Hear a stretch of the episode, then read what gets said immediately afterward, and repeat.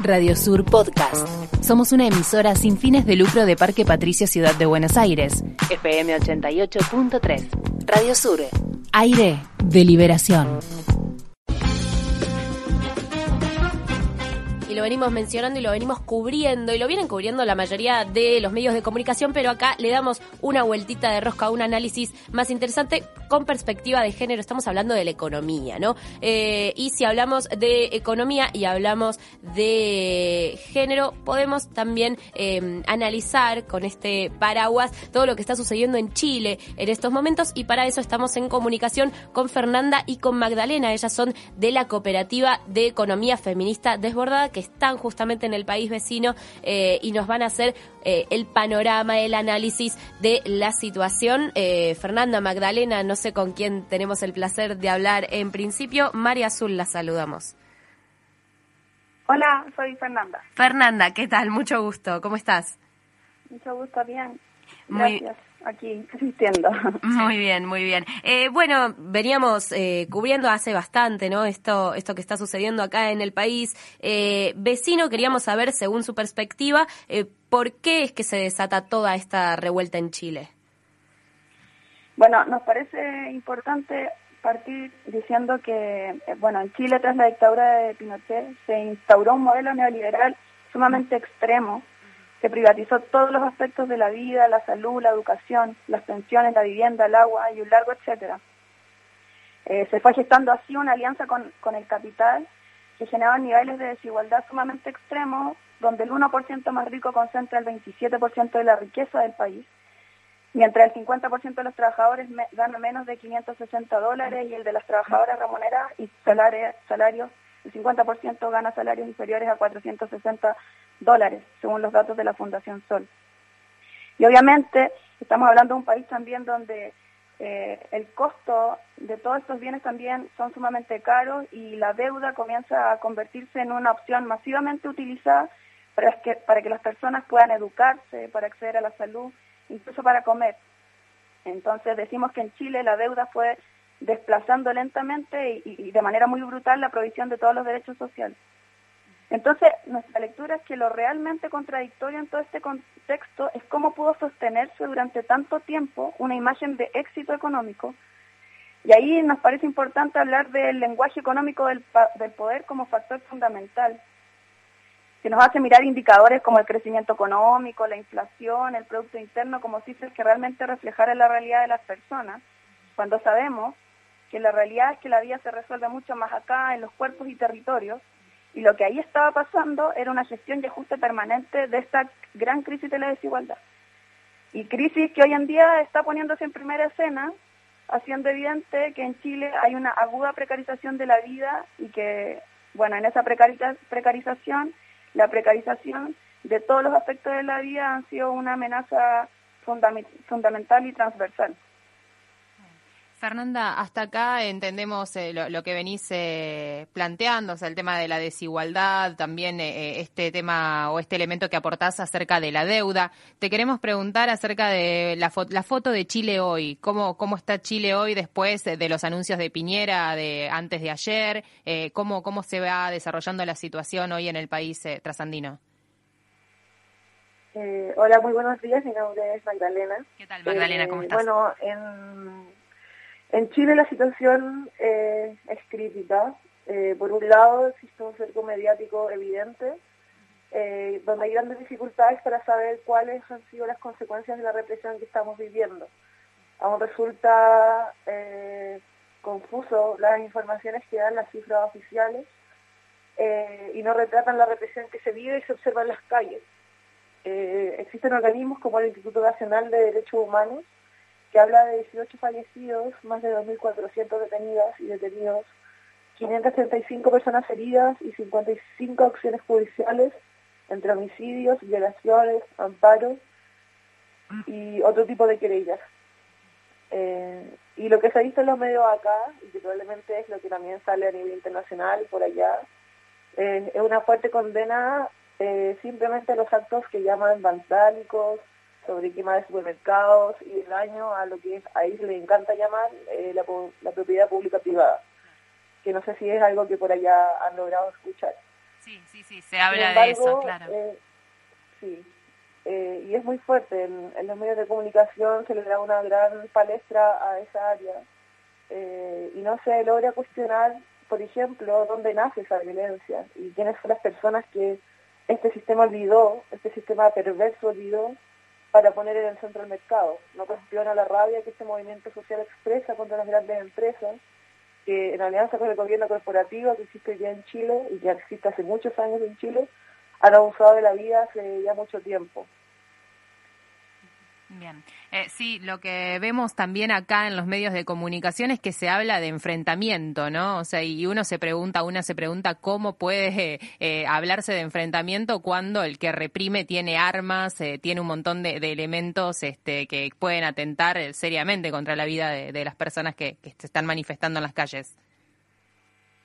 Claro, hace un par de días el presidente salió diciendo que estábamos en guerra. Claro y el movimiento social respondió con fuerza eh, manifestando que no estábamos en guerra, que una guerra no se puede eh, combatir con ollas y cucharas versus armas.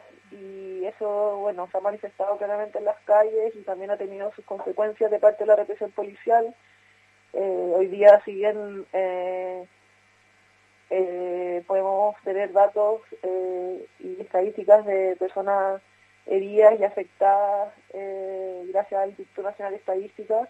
Hay manifestaciones de la violencia que no estamos logrando ver, por ejemplo, eh, cientos de personas afectadas en sus glóbulos oculares por ser afectadas por perdigones, gente que está quedando ciega por la represión policial y cuestión que no se está visibilizando y que claramente eh, da luces de una guerra que no se está, de una guerra que ellos dicen que se está combatiendo, pero que claramente no está en condiciones de igualdad.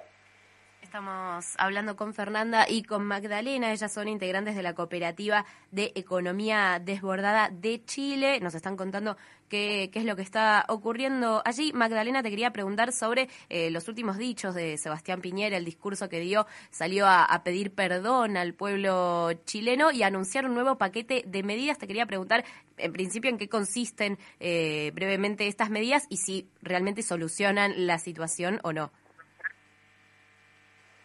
Bueno, eh, sí, la propuesta de Piñera eh, es a todas luces una verdadera burla. La magnitud de lo que se está expresando en, las calles no, no fue respondido por el gobierno en turno. Eh, se ha señalado fuerte y claro en las calles que no queremos que el mercado siga modelando y precarizando nuestra vida y su paquete de propuestas no hace más que seguir subvencionando o generando alianzas con los privados. Eh, en primer lugar, no habla de redistribución todo el proyecto que plantea es gasto estatal. El capital no retrocede, no habla de la renta, solo de los ingresos. Es decir, las utilidades no se ven afectadas, de, las utilidades de los grandes ricos no se ven afectadas.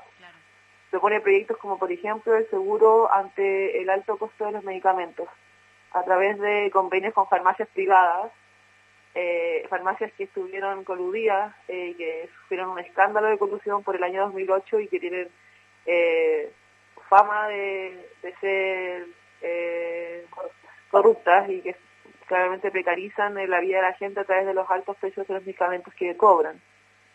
por ejemplo, en materia de seguridad social, propone el aumento del pilar básico solidario, eh, sin cuestionar el sistema previsional de capitalización individual que tenemos en Chile. Por supuesto que no menciona al fin a la AFP, que son los administradores de fondos de pensiones privadas que tenemos en Chile, que obtienen altas utilidades con el negocio que tienen con nuestros fondos de jubilación. Y esta es una demanda clara que ha estado en las calles hace años a través del movimiento No AFP y el gobierno simplemente decidió obviar. Eh, o por ejemplo, por otro lado, tenemos los sueldos. Eh, otra propuesta de la que se supondría que habría un avance sería la mejora, la mejora de los salarios mínimos, eh, pero eh, Piñera hace un entrueque, un gatopardismo, y aumenta el ingreso mínimo, eh, que no es justamente el salario mínimo. El ingreso mínimo vendría siendo una subvención estatal del Estado, del gobierno a las empresas, ya aumenta el ingreso que reciben las personas a través de gasto de gobierno y no de aumentar los costos del trabajo a las empresas. No un aumento del salario mínimo, como les decía, eh, que hasta hoy está bastante lejos de cubrir una línea de pobreza de un hogar de cuatro personas y que, bueno, con este aumento del ingreso mínimo a través de esta subvención estatal tampoco llega a cubrir esta línea de pobreza. Eh. Tampoco habla de educación, que después de dos años de dos desfiles de avance en la gratuidad de la educación superior, esta beca gratuidad que le llamamos en Chile, que es una falsa gratuidad, pero que eh, es una de las formas de financiar la educación superior que se tiene en Chile, no habla de la alianza que tiene la salud privada con los gobiernos, eh, propone medidas parche para algunas manifestaciones de la precariedad que viven las personas dentro del sistema de salud chileno, pero por ejemplo no propone nada en torno al fortalecimiento de la salud pública, que hasta el estallido de este conflicto se, se encontraba movilizada por la crisis que vivía eh, de precarización y bajos recursos que existen en los hospitales chilenos públicos.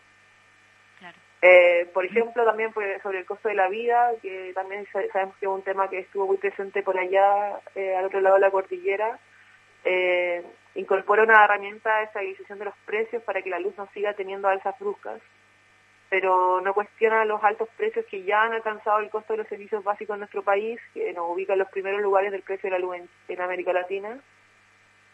Y en último lugar, que para nosotras es muy importante y que creemos que desde la economía feminista toma una relevancia fundamental, eh, Piñera no dice nada, absolutamente nada, eh, de la desprivatización del agua. Chile es el único país del mundo donde el agua es privada. Pero nosotros sabemos bien que ellos conocen cuál es el bien común más rentable de este momento histórico y saben lo que los va a enriquecer eh, en un contexto de crisis climática.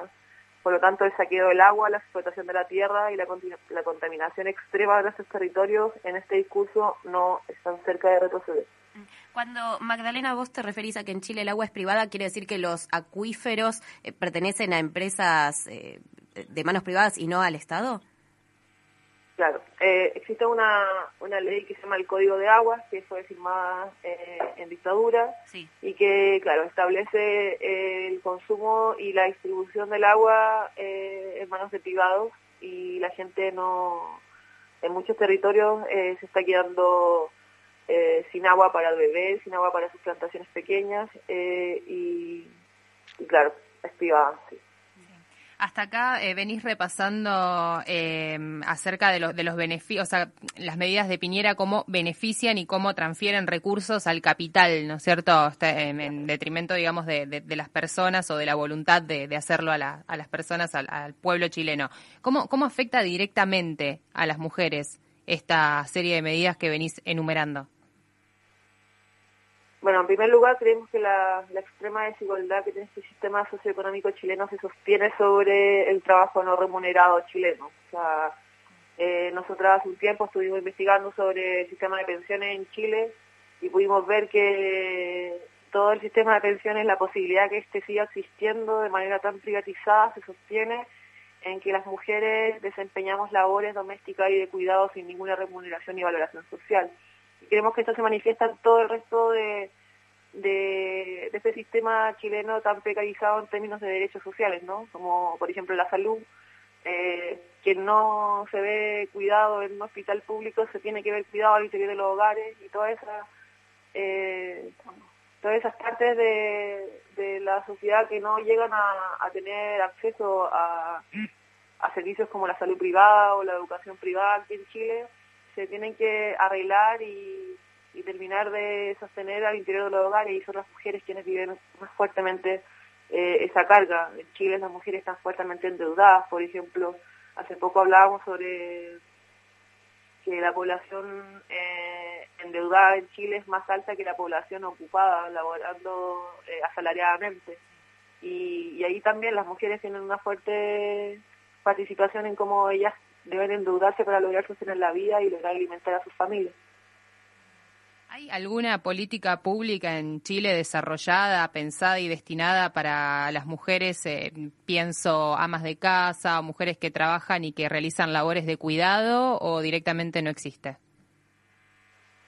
Eh, así específicamente eh, yo no, no conozco, yo diría que no existen. actualmente se están discutiendo eh, cambio a leyes, por ejemplo, la, ley de Salacuna, pero siguen siendo leyes muy enfocadas en el mercado laboral, en, la inserción de la mujer al mercado laboral y no ponen en el centro aquello de lo que estamos hablando, sino, o sea, del cuidado, ¿cierto? Eh, así que no, en este momento no hay ninguna política en Chile que realmente venga a atender eh, eh, la desigual distribución social del cuidado, la injusta distribución social del cuidado. Y, y nada, tenemos leyes que pueden parecer eh, interesantes, que sean iniciativas novedosas, pero que claro, pero que al final en el, en el papel terminan reproduciendo eh, la misma lógica enfocada en el mercado laboral, de, de, la que las mujeres deben entrar a él para tener algún tipo de beneficio en torno al cuidado de sus niños y sus niñas. Magdalena, eh, ya como para, para ir cerrando esta conversación, queríamos saber cómo ven ustedes, cómo ven eh, Fernanda y vos, eh, como, como mujeres, como trabajadoras, como chilenas eh, y como integrantes de, de, esta cooperativa de economía feminista desbordada, una salida a esta crisis en Chile. Sí, bueno, eh, soy Fernanda ahora. Desde los feminismos populares la fortaleza se está poniendo precisamente en el tejido social que se gesta y que se está fortaleciendo con todo este proceso. Hoy en día se pone sobre la mesa y se está visibilizando cómo las mujeres en los territorios están sosteniendo esta crisis. Están las ollas comunes, la organización comunal ante la violencia en los barrios, las asambleas territoriales. Y en esas experiencias creemos firmemente está la respuesta a la crisis y desde donde resulta claro que el llamado es hacer retroceder el mercado. Obviamente, eh, ahí estamos siendo interpeladas todas quienes nos posicionamos desde las economías críticas, no solo desde acá, sino desde todo el sur global.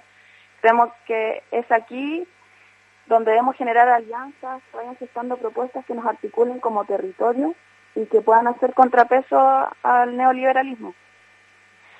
Obviamente, en este escenario de crisis, el peligro del fascismo está a la vuelta de la esquina y, y ahí eh, también surge el miedo, está latente y ante ese escenario la respuesta es mantenernos unidos, cuidarnos, protegernos y ir generando estrategias territoriales para mantenernos seguros.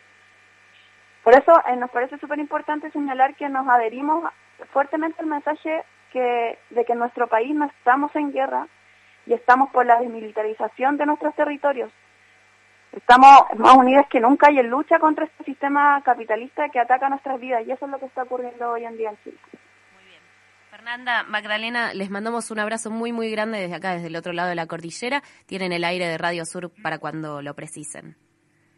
Muchas gracias a ustedes por el espacio también y poder dialogar. Un abrazo. Un abrazo grande.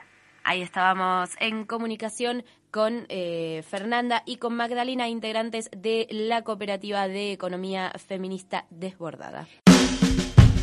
Radio Sur Podcast. Visita nuestra web www.radiosur.org.ar. Radio Sur. Aire de liberación.